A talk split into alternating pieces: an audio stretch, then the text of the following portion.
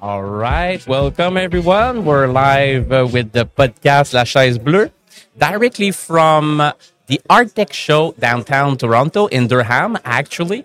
Uh, I have the pleasure to be here with uh, Nitza. Hi, Nitza, how are you? Good. How are you? Very, very good.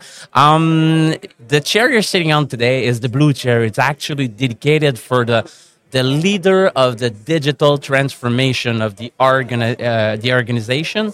So thanks a lot to be here. Um, maybe first an easy question. Maybe present yourself. Your uh, maybe the mission of your company you're working uh, for, and uh, the reason why you're here today at the Hardtech show. No, a pleasure to be here. Uh, nice to meet you. Great. I, I am Nitza Basoco. I am the technology and market strategist for Teradyne. Okay. In Teradyne, we make automatic test equipment, but we also have other subdivisions like robotic, uh, product testing, and also aerospace and defense uh, testing that we do. Okay, so the specific the specific field is aerospace and uh, d- defense. No, all fields. All fields. All fields. We test every single type of semiconductor there is. Okay. So, and we help at a semiconductor level and also a product level, and it just really depends on what you or the, your company needs. Okay. Uh, and I've been in the test industry 20 plus years. Oh, wow. say. So two and a half decades. Wow, it's been a ki- kind of a while. And um, what are you looking for here? How do you want to contribute to your journey at your company by being here at the Hardtech? So I'm looking to see how Teradyne can partner with the ecosystem and how we can help our, our earliest companies, the startups. Okay. And what they're doing on their journey, and from a test perspective, from a test strategy, uh, what should they should be looking at from when they're designing their chips, Yep. all the way into when they're being placed into um, end Into the field, into into- the field, and seeing what they're doing, right? So, and then making sure that uh, they have everything they need. So when they put it on our product, which is an automatic test equipment, and they're testing their devices, Yep. uh, that all the hooks are in place. So you're someone we really need to go before going mass production. Oh, way before. way before that, eh? Before, but where in the in the chain of productions from the the, the first initial idea, the problem solving, we the value we're gonna create for someone, the idea up to the let's say maybe mass production or another type of production. Where do you guys fit in in the whole um, creation? Right. Um, actually, it's funny. I used to, so I used to work for Broadcom, and, and at the time when I first started in- incorporating with them, they're like, "Oh no, no, we don't need to talk to the test development engineers until tape out." Yeah. A- and you find that that's way too late, way too late. And this was 20 years ago. Yep. And so over the last two decades, I've been working with design teams, different various design teams around the world, and ensuring that when you're thinking of the device in the conceptual phase, you start talking to test because there's different requirements needed in manufacturing that from a design perspective or end product perspective aren't being taken into account. Absolutely. So you start the conversation from the beginning and then we become more and more involved as you go through the process. Much less expensive doing it Way at the. less oh yeah, absolutely. I guess. Eh? because a lot of times actually funny enough there was a device once that they didn't think about tests and i had just started at this one company and i said wait you're taping out something? But did you think about these things? They're like no no no no no, we don't have time. Okay. Speed to market. beat the market. Comes back. And then they're like oh we don't have testability observability debuggability in this one itty bitty block. And you know what? Our customer really wants it. And so now we have to spend the whole device for one small block that didn't have enough test in there. then you become the miracle department or something like that to Well- make it happen quickly and It- it- under well, pressure. Under pressure, how are we going to find it? What's the different ways to get inside of it? What, how are we Yeah. going to problem solve? Nita, is there a band aid? like, well, okay, there's a short term band aid and there's a long term band aid. Let's fix it. Yeah. And then from next uh, next product devices, we changed our process, right, and brought in test earlier and earlier and earlier because it saves the company money. Sure. It makes things easier, not just for test people, but for every engineer on the project. Absolutely. And like in every project, there's usually three aspects. You cannot have the three of them, you know, cost effective, quickly, and super quality. So Right. you need to do a compromise somewhere. And if you're doing the testing down the road, the cost effectiveness will jump down and the. Uh, It's going to change. yeah, It's gonna change. absolutely. Um, And actually, um, our Teradyne is we measure quality. okay. We measure quality. right? So- Great. Um, second question I would have uh, to ask you is um, with your customer, while you're working with them, what's the biggest paradigm you're still facing and it doesn't make sense anymore? It's funny because you just told me it changed. This changed the, the time we come within the development phase. So, but uh, is there anything that um, is still a paradigm at your customer uh, with your customer interaction? Ac- Actually, there's a lot of designers and a very small amount of test development engineers. It's so test is actually still a big, in general, a big paradigm that we're trying to get more and more people sensitive to, Okay. and to understand that how when do you have to put it into your whole process. And I think a lot of people are, are now sensitive to it, but they're like, well, I don't understand how. So there's not enough test development engineers. There's not enough DFT engineers. There's not enough. There's not enough of anything in our industry right now. Um, but more specifically for test, I right? rarely speak with test people, to be Right. quite honest. And, actually, uh, a lot of test people don't like to talk to me. Okay. Right? They like to be in the lab doing tests, writing programs. Uh, but uh, yes. It doesn't seem your way, though. No, no, no, no, no. Soy mexicana, right? So we like to talk. That's perfect. So, um, so as a paradigm, we- we still, or you guys still need in your field to still educate your customer how to use your service much more earlier in development phase and so on. So, Well, I, I think there's a, a good group of people who do test development. Have been doing it for a very long time. Yeah. But the startup companies, right, who are mainly design engineers, who are trying to go and figure out a solution for a particular or create this particular product, Yeah. they're not uh, aware of tests into certain dev- to a deep level, right? Okay. And so we still do have to educate them and figure out what's Okay. going on and how important it is to. Perfect. Um, and the same question the other way around. Lately, maybe in the past year, since we speak a lot about digital transformation, people working from home, we have the AI, ChatGPT, blah blah blah. Is there anything that uh, within the last year that changed with your customer interaction? Something that makes your life easier? Well, it's funny because in the last year, right, or in the last few years, we've Yeah. all been remote. Um, but a lot of people are finding that face-to-face interaction brings a different level Sure. of partnership and, Yeah. and, and Engagement engagement, and- yeah, right, and, and, brainstorming.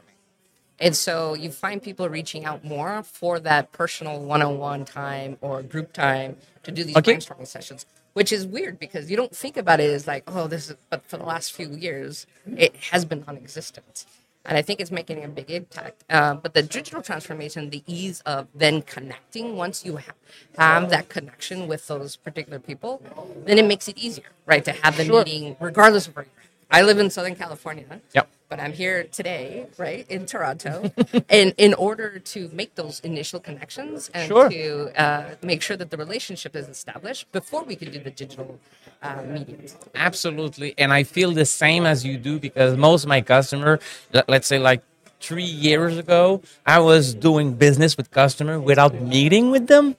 And I feel like that period is almost over. Right. People want to see each other. They want to have the feel and vibe. Uh, are we going to connect? Are we going to create a great partnership? So yes, absolutely. It gets back to the point that we need to meet face to face. Exactly. I uh, perfect. Um, other question for you. Um, let's say that, um, or let, let's say we go down the the park together. Okay. We have a walk. I love walking. uh, per- Walking and perfect. Ah, I, w- I can do both as well.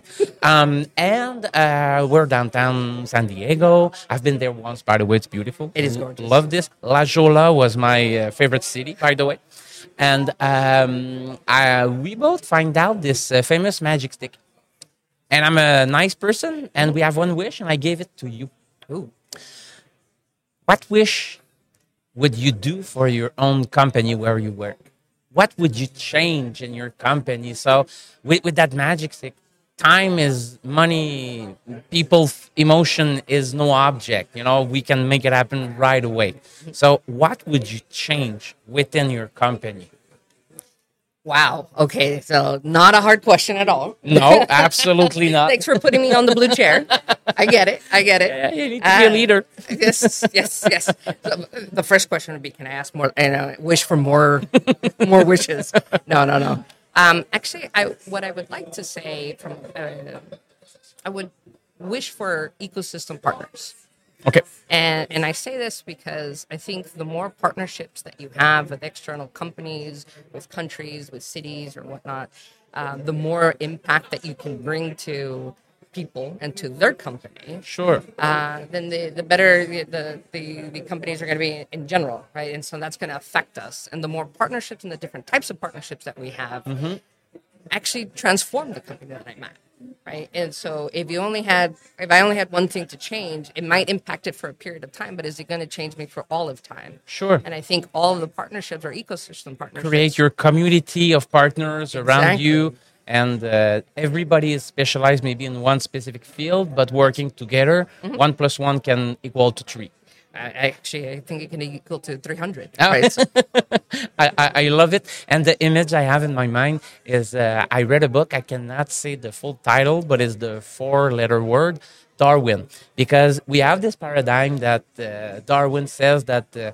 we need to get bigger bigger and the, the, the strongest will eat the smallest and that's who will survive and I truly believe it's totally wrong. It should be based on cooperation. The ecosystem that can cooperate together Yes. can much more easily survive and have the wealth and have uh, everything we need. So I, I made links with what you said with that book uh, just I- out of my mind. I know, and I completely agree. And if you look at bioinformatics, right, Yeah. and you look at how Mother Nature has actually solved a lot of our engineering problems, and Mm-hmm. if we stop to just notice, appreciate, and learn, we would, you know, I think as The a human collaboration. race, yeah, as a human race, we, we'd be much better off. If you think of forests and trees, right, and there's this whole thing aspect of, okay, you know, you have to clean up the forest floor, but you don't because the forest floor is what actually helps with the communication It has a and the use. health of the forest. And so there's a whole ecosystem there that we were not aware of, uh, and now we are. And so, how does that help us? And if you think of, okay, so now I know that the mushrooms are just as important as the flowers, Yeah. that are just as important as the trees. and so, how does that work for us and in our business, right? And, and in the digital Absolutely.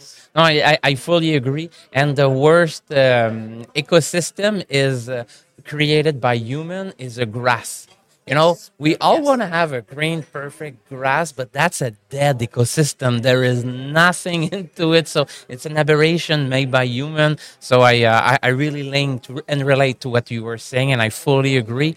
And uh, we're also in the mood of building community Yes. around the customer's strategy, what are their needs, and what value can we create.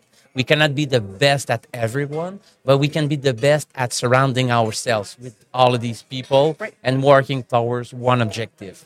and connecting people for what they need, right? Understanding them, understanding what their problems are, and hey, look, I can't solve your problem, but I know somebody who can, or maybe you should even have a conversation with. And that's what I love doing. I love connecting different companies, different people, so that they can, you know, attack it together and solve it quicker. Neat. Um, the next question, I will change it a little bit just for you. Nitza, um, because I usually interview people that come from, uh, let's say, Quebec Province, Ontario, mainly in Canada. And what I ask them is, uh, we do have an evil plan to meet with uh, our Ministry of uh, Economic Development here in Canada. Okay. Um, and uh, in your case, I will not, uh, you know, I will, um, maybe I will one day. I don't know. Let's say we have the chance to meet with the governor of your state in California.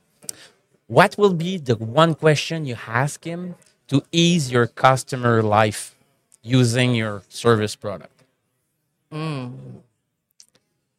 And then that's difficult because California is very environmentally sensitive, right? And our product, you know, like just it's semiconductors in general, the electronic industry in general, uh, it almost seems like they're at odds to Oh, yeah. another, right? And what I would ask is, how do we help both sides of the you know the equation to understand one another better, right? Describe me the both sides. So one, uh, one side is the environmental people who are just very much to the left, and the other is in manufacturing. And how do we bring manufacturing back into California, Okay. to the U.S.?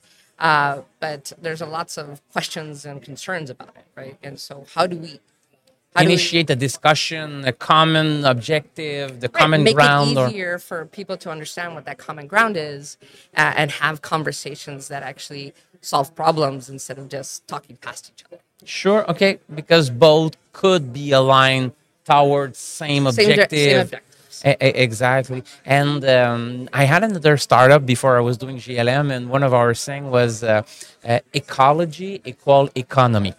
So there is a lot to think about that. It's a really neat question. Maybe I'm going to ask this one to our uh, uh, ministry the, in, in Quebec province. But uh, if I, if I, do you still have Arnold Schwarzenegger as a governor? there? No, no, no, no, I no, don't. it's- Okay, it's I'm, been- I'm it's sorry. been a while. It's been a while. Okay, so uh, I will not meet with Arnold. so. I know all of us would love to meet with Arnold. of course, of course. I would be bald. Couldn't help myself. Um, Nitza, I'm speaking with you. You have such a good energy. My next question is What is the source of inspiration you like to get back to? To get, you know, positive energy or uh, inspiration, new thoughts, new way of seeing ten, things. It could be a book that you read that you like to reread, uh, re- reread it. Uh, it could be a conference, a speaker, a movie. Uh, so I actually live in Laguna Beach, and I have a bench that I go to, and I look out into the horizon, into the ocean, right? And I see also how the waves are crashing onto the land, and how the waves are shaping the land.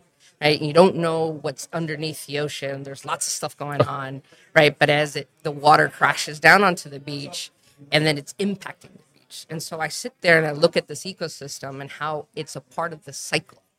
And I think, hmm, where am I in the cycle of life, in the cycle of the company? Where's my company in their cycle, and how is it impacting the ecosystem? Uh, so that's where I go. I That's sit on a bench. I I, I, re- I really re- re- really like it. Um, and um, s- sitting on a bench, um, i- is there um, a specific book in the past year that you wrote that you would say you should have a look at this? Funny enough, so two two weeks, two three weeks ago, I was at a PDF Solutions uh, conference, Yeah. and they had Chris Miller, who's the author of Chip Wars, Okay. and uh, he was giving a kind of a Q and A session uh, um, for for dinner, and it was fantastic. So before that, I was like, I gotta read this book, and I was thinking, okay, it's about semiconductors. How interesting could it be? Oh my goodness, it was fascinating. It was Oh, yeah? fascinating. I read it and actually reread it. Okay. Uh, and, and it's all about how semiconductors actually came into being, but it follows people because it's people who created it. Our society, Our how it evolved with us, and yes, and then from p- different people from different places, and how one individual, two individuals, maybe 20 individuals impacted our life today. Uh, and it, it was absolutely fascinating. I, I completely recommend anybody to pick it up because everybody's asking, okay, semiconductors, we've had these supply shortages. Yeah. Uh, you know, today they were talking about this 93 year old dad asking, okay, somebody explain to me what's going on. Uh, but it, it actually helps to to realize it's people, right? Semis are, semiconductors are created by people, Yep. and they're created by people to help solve problems. So no, it's a very very good uh, suggestion. So I'll certainly have a look. Can you name me again the name? Yeah. Chip Wars by Chris Miller. Perfect. We'll have a look at a a look at it for sure. Um, and uh, maybe one question out of the blue. Um, what are you doing in California in your field of business that you're proud of and you think that we should get inspired by? I think um, what I'm specifically doing is connecting startup companies with Okay. our bigger companies. Uh, You're kind of the link, the I'm, chain in I'm the, the middle. link. I'm the connector. Okay. the connector. Of I like this term. small uh, small companies, medium-sized companies, even big companies to the ecosystem at large, and not just necessarily Teradyne, right? So I do have it for my company, but it's I have a big network that I've been working on for the last two and a half decades, and I like help. I love solving problems. That's I'm Okay. an engineer at heart. I'm an electrical engineer from MIT. Okay. and I love solving problems. Uh, but it, problems come in different shapes and forms, right? Sure. And even in the tech industry, it doesn't have to always be tech. It's actually people.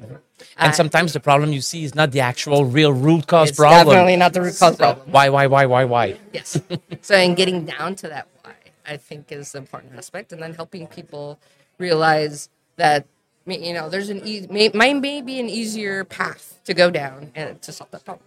Okay, great. No, I'll uh, connecting, connecting, perfect. And uh, specifically because you have a lot of large size company in the in the US. Yes. I think our economical backbone here is uh, made out of eighty percent out of small, small, medium sized business. We're a bit more fragmented than you are, but um, I- I- I'll, I'll take a well note of that. Um, next question would be: um, Let's say that uh, we have the chance to invite anyone on planet Earth today. Anyone on planet Earth today? Yeah. With uh, it, it, it, it doesn't even have to be alive, but may, may, it, Oh it- no! Now you're gonna make it complicated. yeah, yeah, Good, yeah. I, I, like complicated stuff. Um, to have a chat with us about um, innovation, transformation for our society, of the technology, our digital culture that is getting stronger and stronger. Who would be that person that you'd like to have a seat uh, with us in our shack to have a chat? Amar Bose. Who he is? He he was uh, so Professor Amar Bose.